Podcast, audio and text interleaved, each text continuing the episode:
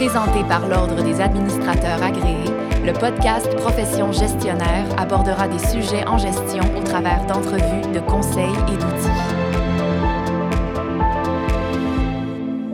La pandémie de COVID-19 a mis à rude épreuve le milieu professionnel. Il en a découlé un besoin d'adaptation, un besoin vital d'innovation et une prise de risque. Certains secteurs d'activité ont été durement touchés, certains plus plus que d'autres, notamment comme celui du sport et du loisir, qui, eux, ont dû arrêter complètement ou partiellement leurs activités et gérer des pertes de revenus très importantes ainsi que des mises à pied massives.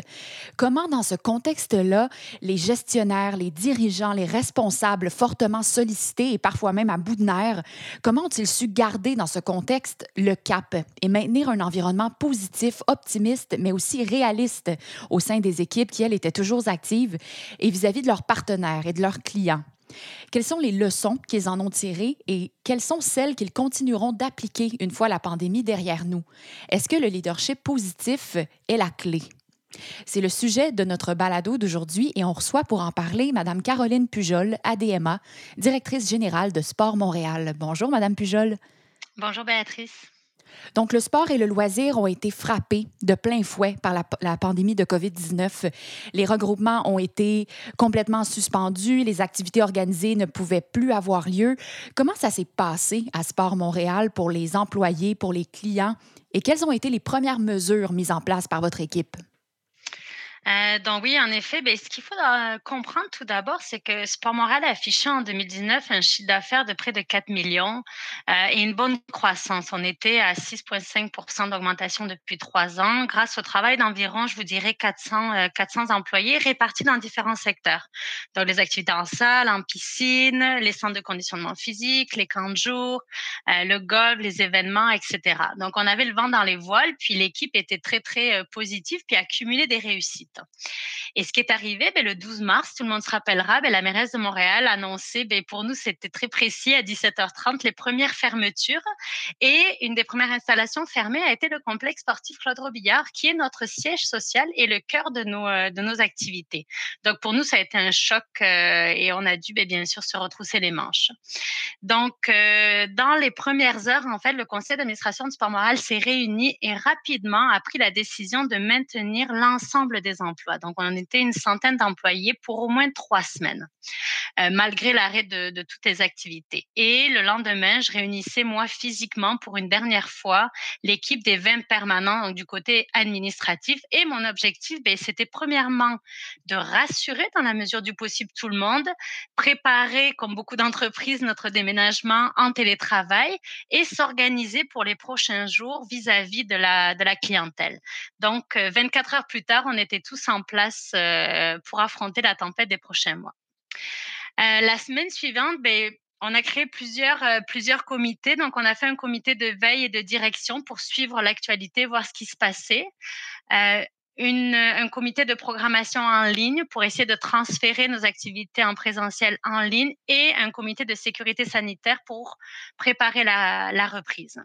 Donc après, on a élaboré les grands jalons de notre plan de communication vis-à-vis des clients, des employés, comment on allait euh, communiquer.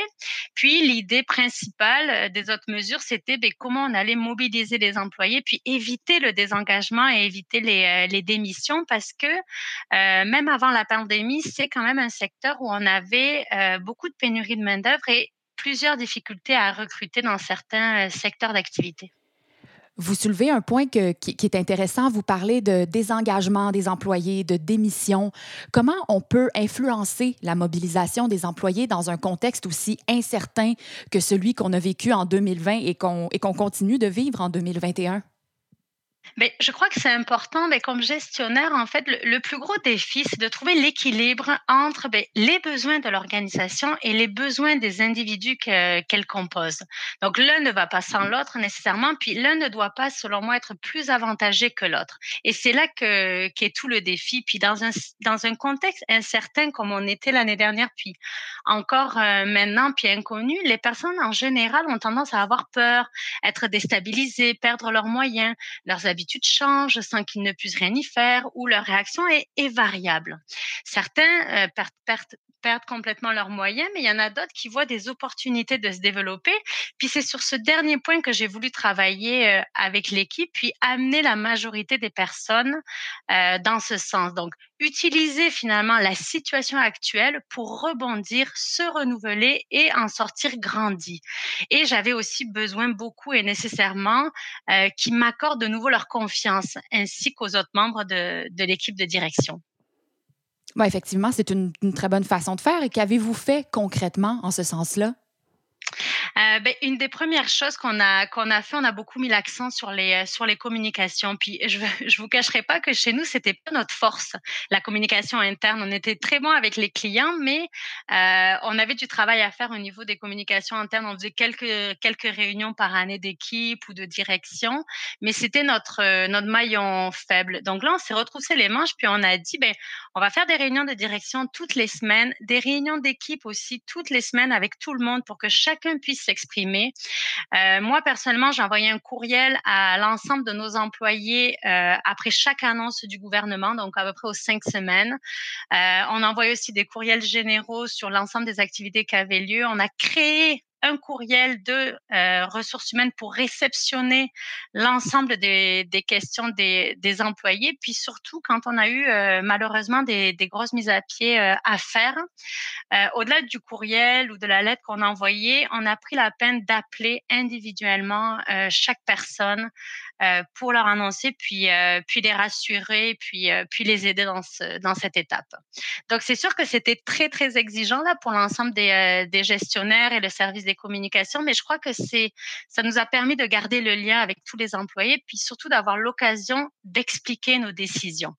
Euh, c'est sûr que bon, l'avenir nous dira si, euh, si le choix était bon, mais pour l'instant, euh, pour l'instant, j'y crois. Puis côté client, on a un peu utilisé le même euh, pattern, c'est-à-dire qu'on on essaie de communiquer le plus possible ce qui, euh, se passer, d'expliquer les décisions, euh, puis d'être le plus transparent et de donner des modalités de remboursement ou de changement le plus, le flexible possible. Un autre élément qu'on a mis en place qui était intéressant, c'est que on a désigné un agent du bonheur dans notre équipe administrative. Donc, c'est une personne qui était déjà au service des communications et des événements, mais avec le changement au niveau de nos opérations, il y avait du temps qui avait été euh, libéré et donc elle était en charge euh, d'organiser des activités de mobilisation d'équipe pour tenter de recréer l'ambiance euh, conviviale qu'on avait au bureau parce qu'il y avait une, très bonne ambiance. Donc, l'idée peut paraître un peu inusitée, mais elle a apporté beaucoup de légèreté et d'enthousiasme. Donc, au programme, des postes cafés, des 5 à 7 virtuels, des cours de sport en ligne, des conférences avec des personnalités influentes, des concours de déguisement pour l'Halloween, des vidéos souvenirs pour les anniversaires, etc., etc. La seule chose qu'on n'a pas encore réussi à faire, c'est euh, de recréer les discussions autour de la photocopieuse, mais on y travaille encore. Donc ensuite, le, le dernier élément euh, majeur qu'on a mis en place, c'est qu'on a aussi désigné une personne ressource. Donc euh, c'était une sorte en fait de confidente. Euh, L'idée c'était de donner la possibilité à tous les employés de pouvoir parler anonymement à quelqu'un euh, de sport moral de l'organisation, mais quelqu'un avec qui ils ne travaillaient pas nécessairement ou qui n'était pas leur directeur ou leur euh, ou leur gestionnaire. Donc on avait la chance d'avoir une personne comme ça déjà au sein de l'équipe qui qui a beaucoup beaucoup euh, d'empathie et en qui les employés avaient confiance et donc ils pouvaient appeler anonymement pour parler de, euh, de leurs enjeux ou de, euh, de leurs défis. Puis pour l'équipe de direction, ça a été nos yeux et nos oreilles, puis euh, ça nous donnait un peu l'appréciation du terrain, puis ça allumait des lumières avant que ça devienne trop rouge ou, difficile. Donc ça nous a vraiment amené une une grande agilité pour, euh, pour gérer l'équipe. Donc, euh, ce qu'on voulait, c'était vraiment maintenir l'engagement des employés, renforcer le lien de confiance et la satisfaction en plus de, de communiquer. Puis, je trouve qu'avec le recul, malgré le télétravail et la distance, je trouve qu'on n'a jamais été aussi proches les uns des autres que, que maintenant. Ah, c'est formidable. Je trouve que c'est des, des, idées qui sont, qui sont excellentes pour, pour mobiliser justement l'équipe. Par contre, il y a certaines personnes qui, elles, vont peut-être être moins enclines au changement. Comment, comment convaincre ces personnes-là de s'adapter? Et comment, en tant que gestionnaire, je peux réagir face à, ces, à ce, ce, ce personnel plus réfractaire? Heu, beh, c'est sûr qu'en tant que gestionnaire, je crois qu'il faut se préserver et heu, il faut garder en tête que nos décisions ne plairont pas toujours à tous.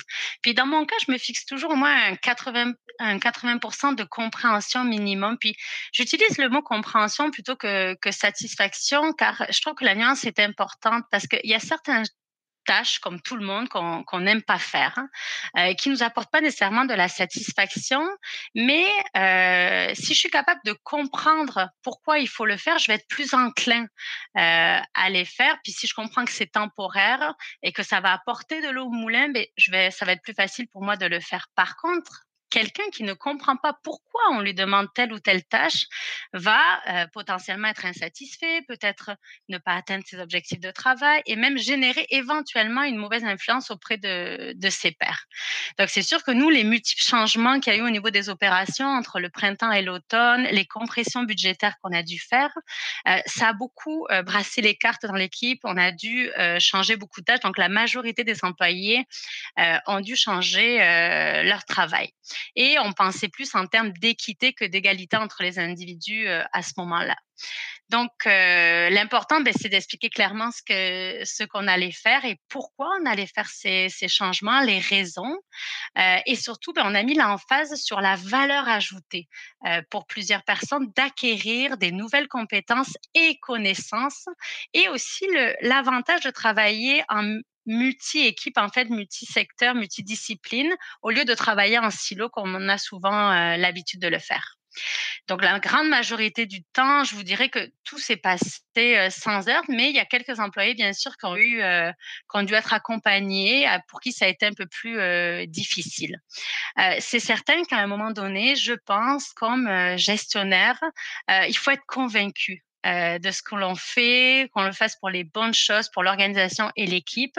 Puis avoir le courage, des fois, heu, une fois qu'on a fait notre maximum, de dire non à certaines demandes. Heu, c'est selon moi ensuite un choix individuel, de poursuivre ou non dans une organisation si elle ne rejoint pas nos valeurs ou si je suis pas capable de mettre de côté temporairement mes besoins individuels. L'idée à ce moment précis était de sauver l'organisation et le maximum d'emplois tout en préservant le bien-être et la sécurité, des individus. Donc je crois que la confiance de toute une équipe s'acquiert aussi en démontrant la raison de nos décisions et en ay en ayant ce qu'on appelle le courage managérial. C'est un équilibre, c'est sûr, qui est difficile à trouver et on a tous droit, heu, à l'erreur. Donc l'important est d'écouter chaque personne et de prendre des décisions qui impacteront le moins, heu, le moins de personnes, tout en répondant aux besoins de l'organisation. On ne peut malheureusement pas toujours, beh, satisfaire tout le monde. Donc en résumé, ce que je dirais, heu, le plus possible, c'est expliquer nos choix, écouter, observer, comprendre les besoins de chacun et avoir le courage de dire non si cela est requis, malgré que la situation, heu, est difficile. En conclusion de ce balado, Madame Pujol, quels seraient les conseils à donner à un gestionnaire en temps de crise? Et selon vous, quelles seraient les erreurs à éviter? Hem, je pense que ce qui est important, c'est de savoir s'entourer, puis d'oser parler de nos défis à des personnes extérieures à notre organisation, heu, que ce soit des partenaires, des fournisseurs, des bailleurs de fonds, puis même nos amis. Un regard extérieur, c'est souvent, heu, très éclairant. Il y avait un élément aussi que j'ai remarqué, au fil des mois, c'est que des fois, il faut prendre le temps, de prendre des décisions, puis de freiner les ardeurs des fois des des plus rapides. Des fois, comme gestionnaire, on nous demande de prendre des décisions, rapidement, mais quelquefois, c'est bien d'attendre parce qu'il y a des décisions qui méritent, heu, quelques heures ou quelques jours de plus pour être plus, plus matures et surtout assurer leur pérennité dans le temps. Donc ensuite, beh, éviter de se mettre ça, je pense que c'est un peu classique, mais éviter de se mettre la tête dans le sang, puis attendre que cela se passe, heu, attendre que tout se passe finalement, heu, qu'il y ait plus de problèmes. Heu, je trouve que c'est important de résoudre les problèmes quand ils arrivent, surtout au niveau des, heu, des ressources humaines, pour éviter que les problèmes s'amplifient, et augmentent. Je pense aussi que c'est important d'accepter de de pas tout savoir comme gestionnaire, d'écouter son équipe, ses collaborateurs, de se permettre de se tromper, puis d'accepter les échecs, heu, individuels puis collectifs qui sont souvent des tremplins selon moi vers, vers la réussite. Heu, créer un environnement convivial, ludique, ouvert à l'écoute, où chacun est à l'aise de s'exprimer. Puis, essayer de garder le cap, en fait, des valeurs de l'organisation, de ce qu'on s'était fixé, et de les considérer dans toutes les décisions que l'on prend. Et puis un dernier peut-être petit conseil, c'est de se fixer des objectifs à court terme. Parce que des fois, quand on va trop loin, ben, on ne voit pas nos réussites. Donc, quand on a des petits objectifs à court terme, on voit nos réussites plus facilement, plus rapidement, euh, et c'est encourageant. Et puis de ne pas oublier peut-être d'éteindre notre cellulaire et d'avoir du repos quelquefois. Merci beaucoup, Caroline, pour votre participation à Profession gestionnaire. Donc, à retenir aujourd'hui sur ce balado à propos du leadership positif en temps de crise, quatre points clés communication, transparence, courage et entraide. Merci beaucoup. C'était Caroline Pujol, ADMA et directrice générale à Sport Montréal.